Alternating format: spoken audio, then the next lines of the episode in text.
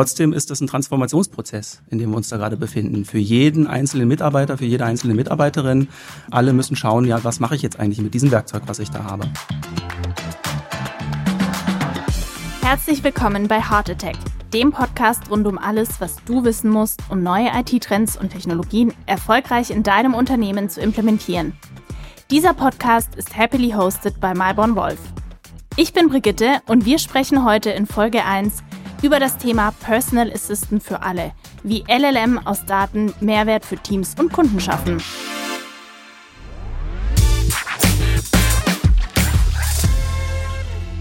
Ich habe mir einen ganz besonderen Gast eingeladen. Es geht um Konrad Schreiber. Er ist Experte für die Anwendung von Machine Learning im Unternehmenskontext. Hallo Konrad. Hallo. Ja, jetzt sind wir ja hier im Podcast Heart Attack. Wenn du an deine Arbeit denkst, was lässt dein Herz höher schlagen? Heart Attack. Ich dachte, ich muss jetzt die Frage beantworten, ob ich äh, noch digitalisiere oder schon innovativ bin. Was mein Herz höher schlagen lässt. Ich bin absolut technikbegeistert tatsächlich schon immer gewesen. Ja. Deswegen habe ich auch irgendwann mal angefangen, ähm, Informatik zu studieren, habe davor schon rumprogrammiert in den 90ern. Und ähm, ich finde es faszinierend, was die Technologie uns mittlerweile für Möglichkeiten bietet, was man da einfach mitmachen kann mit Technologie. Und ähm, insbesondere im Bereich Data Science, AI, was es da für Möglichkeiten gab, auch immer schon in den, in den Nullerjahren, in den Zehnerjahren kam ja dann das Deep Learning auf, so ein neuer Advent der, der neuronalen Netzwerke. 2012 war es tatsächlich das erste Mal möglich, sinnvoll Bilderkennung zu machen und das hat sich irrsinnig weiterentwickelt. Das finde ich unglaublich faszinierend. Dann ist es natürlich toll zu gucken, ja, was haben wir da draußen ähm, in den Organisationen dieser Welt, ähm, insbesondere in Deutschland jetzt natürlich für Herausforderungen und welche dieser AI-Methoden können da helfen.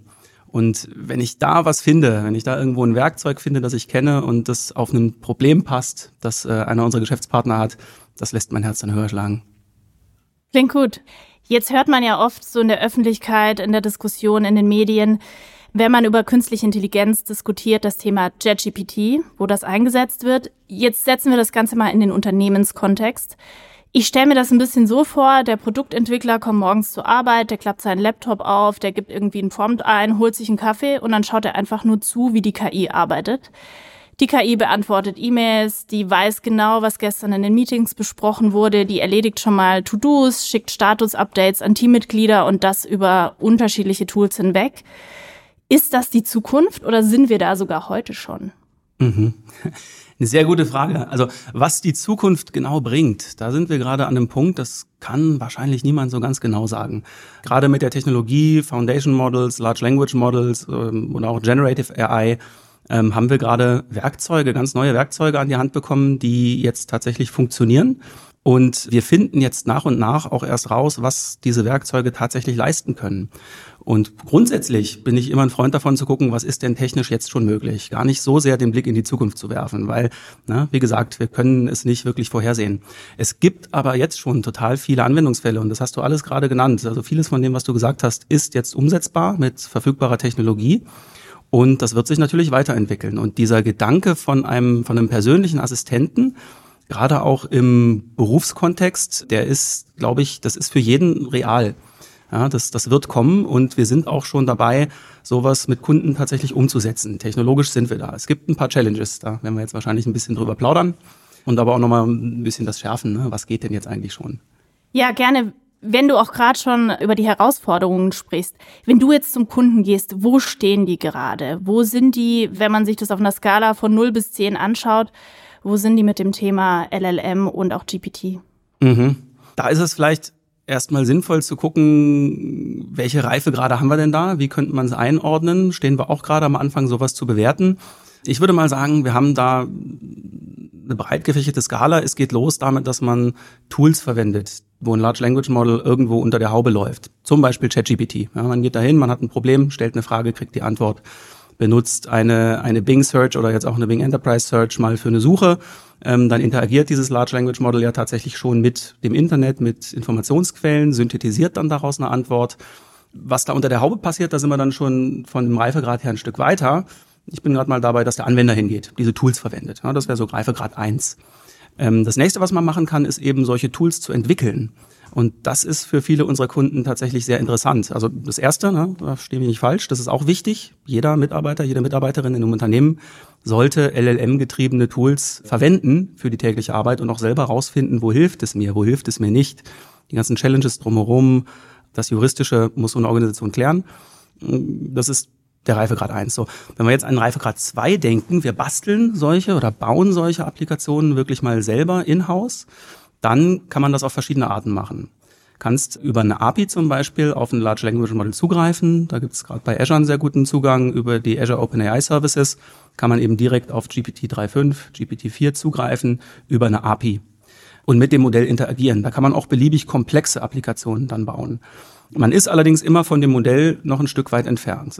Das nächste, was man machen kann, ist dieses Modell, was dort ähm, gehostet wird von einem Hyperscaler, nehmen und seinen eigenen Bedürfnissen ein Stück weit anpassen. Das heißt dann Feintuning oder Transfer Learning wird das ganz gerne genannt. Und auch das, da fächert es jetzt langsam auf, das kann man über eine API machen. Ja, man kann beispielsweise ähm, Vorlagen so ein Modell schicken und sagen, verhalte dich so, wie es in diesen Vorlagen hier ähm, beschrieben steht. Und das Modell tut es dann. Dann ist es feingetuned auf einen bestimmten Anwendungsfall. Das wäre jetzt Reifegrad 3, oder? Da sind wir jetzt genau, also wenn man jetzt mitzählt, sind wir jetzt bei 3 angekommen, mhm. äh, beziehungsweise 3a, 3b, würde ich mal sagen. 3b ist dann tatsächlich ein großer Schritt. Man nimmt sich so ein Large Language Model mal selber und das ist sehr spannend, was jetzt gerade passiert ist. Es wurde jetzt ja das, das Lama 2 Modell Open Source released von Meta und das ist in der Open Source Community wirklich eingeschlagen wie eine Granate. Das ist ein 70 Milliarden Parameter Modell. Also von den Parametern ungefähr halb so groß wie GPT-3. Allerdings ungefähr so leistungsfähig. Ja.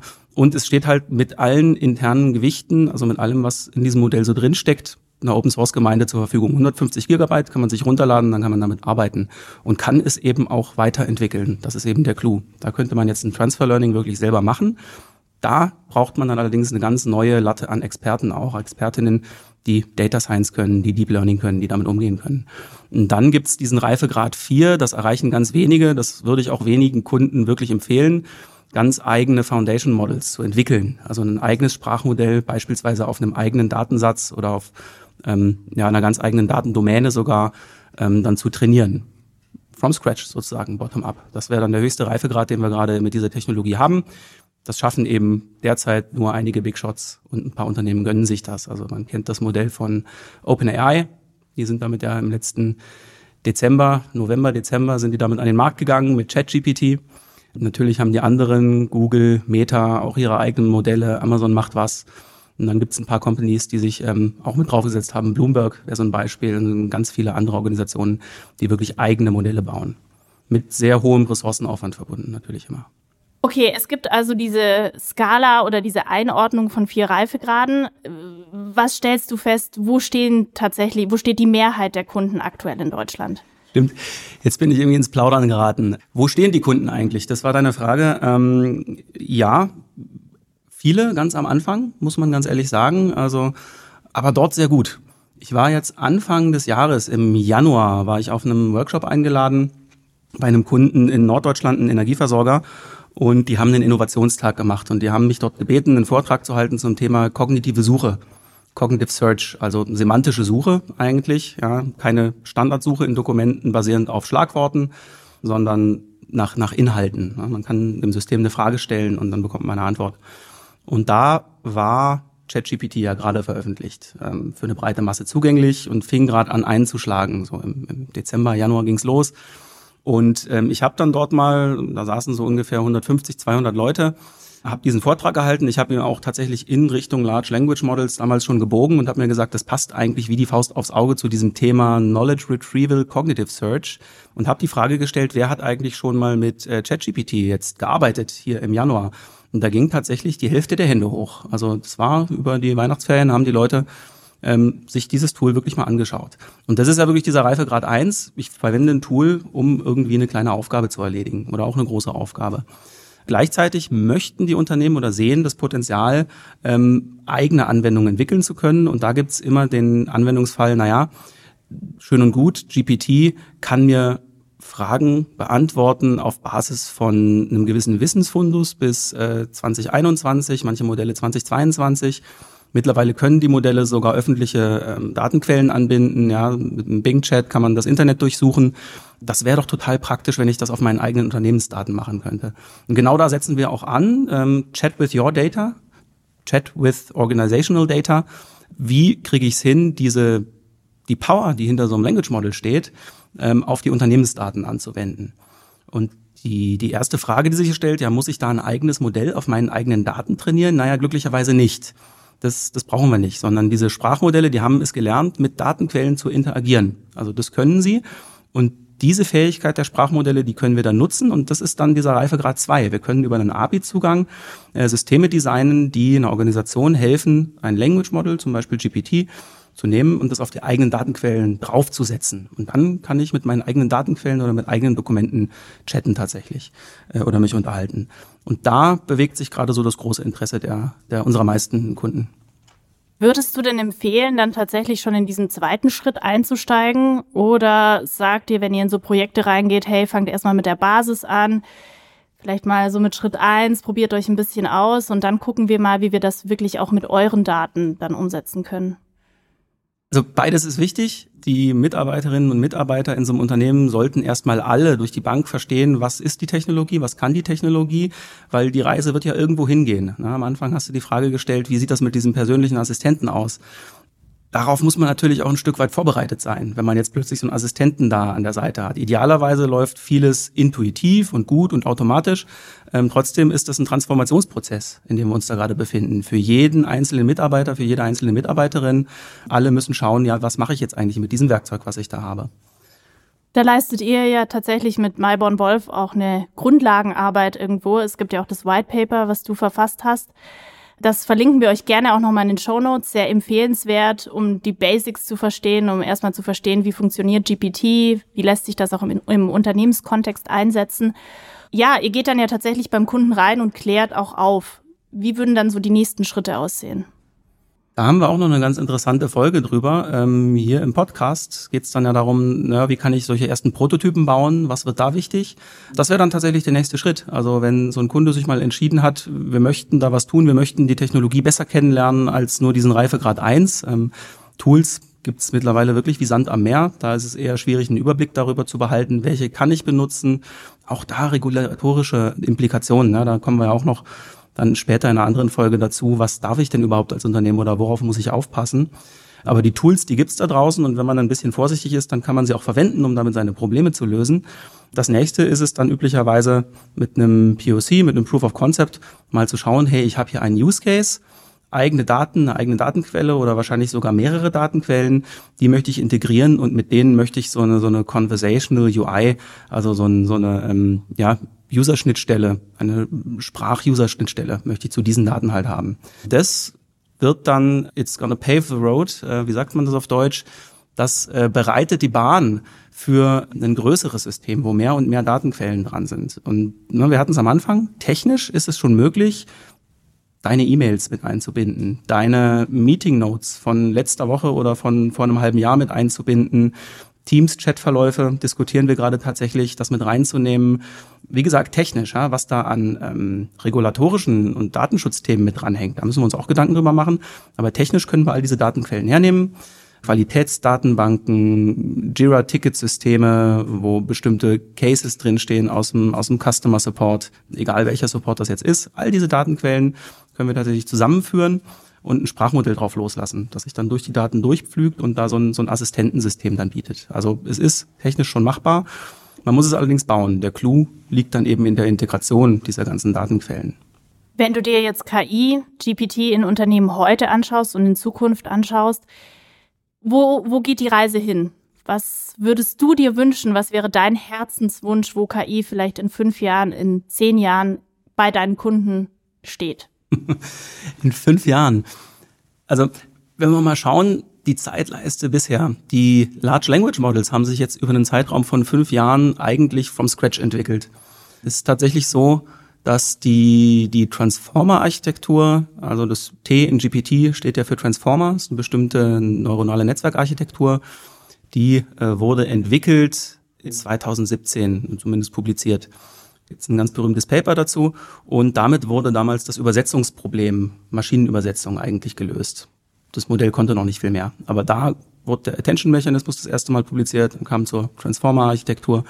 Und dann hat es fünf Jahre gedauert, und das ist eigentlich eine verdammt kurze Zeit, ähm, hin zu, zu Sprachmodellen, die wirklich in unserer Sprache mit uns über beliebige Themen eigentlich reden können, die auf Datenquellen zugreifen können.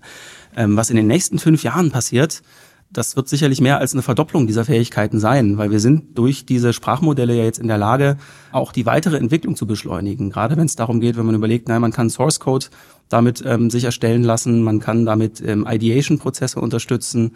Überall, wo wir vorher viel ja, Kapazität einfach gebraucht haben, geistige Kapazität auch und Zeit gebraucht haben, um was hinzustellen, einen Prototypen hinzustellen, da kann uns jetzt ein Language Model bei helfen. Und die Firmen, die diese Modelle entwickeln, die kennen sie selber natürlich auch sehr gut. Und äh, da hat mal ein Kunde gesagt, ganz schön formuliert, we drink our own champagne. Ja, wir trinken unseren eigenen Champagner natürlich auch. Also die nutzen ihre eigene Technologie natürlich, um ihre eigene Technologie weiter nach vorne zu bringen. Mhm. Also da werden wir ein exponentielles Wachstum sehen, was was die Fähigkeiten dieser Modelle angeht. Das Stichwort sind da Scaling Laws auch. Also wie entwickeln sich die Modelle weiter und welche emergenten Fähigkeiten treten dann da auf. Da jetzt wirklich konkret festzunageln, was in fünf Jahren geht, das ist schwierig. Auf der anderen Seite muss man aber auch beachten, wie schnell sind wir denn da drin, sowas zu adaptieren. Und da war Sam Altman neulich in München, das ist der, der CEO von, von OpenAI, und hat hier an der TU München einen Vortrag gehalten und hat da gesagt, it's a lot of inertia in the system. Also es gibt ganz viel Trägheit gerade in den Organisationen, die Technologie zu adaptieren und das auch richtig zu machen. Und er rechnet damit, dass die Veränderungsprozesse mit dem, was jetzt schon möglich ist, also was wir jetzt schon haben könnten, dass es jetzt fünf Jahre dauert, bis wir das überhaupt in verschiedenen Firmen und Organisationen realisieren können.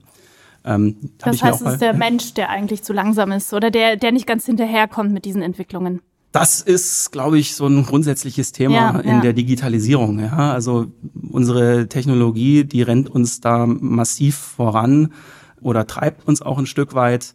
Da ist es jetzt auch gerade ganz wichtig, so ein bisschen sind wir da wie auf hoher See, ne? es tobt ein Sturm, es kommen von überall neue Wellen, neue Tools, neue Nachrichten, da einfach mal ein bisschen ruhig zu bleiben und zu sagen, ja, schauen wir doch mal, was jetzt geht und gehen wir es Schritt für Schritt an. Gucken wir mal, dass wir uns vielleicht nicht den großen, übergreifenden Assistenten hier in die Firma denken oder in die Firma bauen möchten. Da können wir hinzielen. Ja, so dieser visionäre Gedanke, der ist super, den unterstütze ich. Aber lass uns mal mit ganz konkreten Use Cases starten. Und das ist auch das, was viele Kunden von sich aus schon tun. Ja, sie suchen sich ein bestimmtes Feld aus, oftmals irgendwo im Bereich Knowledge Retrieval, ähm, Wissensmanagement und bitten uns dann da einen POC zu bauen und die nennen das dann auch schon teilweise virtueller Assistent oder Assistenzsystem. Das sind so die internen Bezeichnungen bei unseren Kunden für diese Systeme, die wir da bauen. Und einige gehen damit auch an die Presse raus und verkünden stolz, was für Leuchtturmprojekte sie gerade schon bauen. Spannend. Also dein Credo einfach machen, einfach mal loslegen und dann schauen, wie man das nach und nach aufbauen kann. Das auf jeden Fall. Super. Ich danke dir, Konrad, dass du bei mir warst. Ich glaube, wir sehen uns in einer der nächsten Folgen wieder und sprechen dann über das Thema Sicherheit und Datenschutz im Zusammenhang mit künstlicher Intelligenz. Ich freue mich drauf. Genau. Bis bald. Jetzt haben wir ja geguckt, was geht und dann schauen wir in der nächsten oder übernächsten Folge irgendwann mal, was darf man eigentlich. Sehr schön. Freue ich mich auch drauf. Ich freue mich. Danke dir.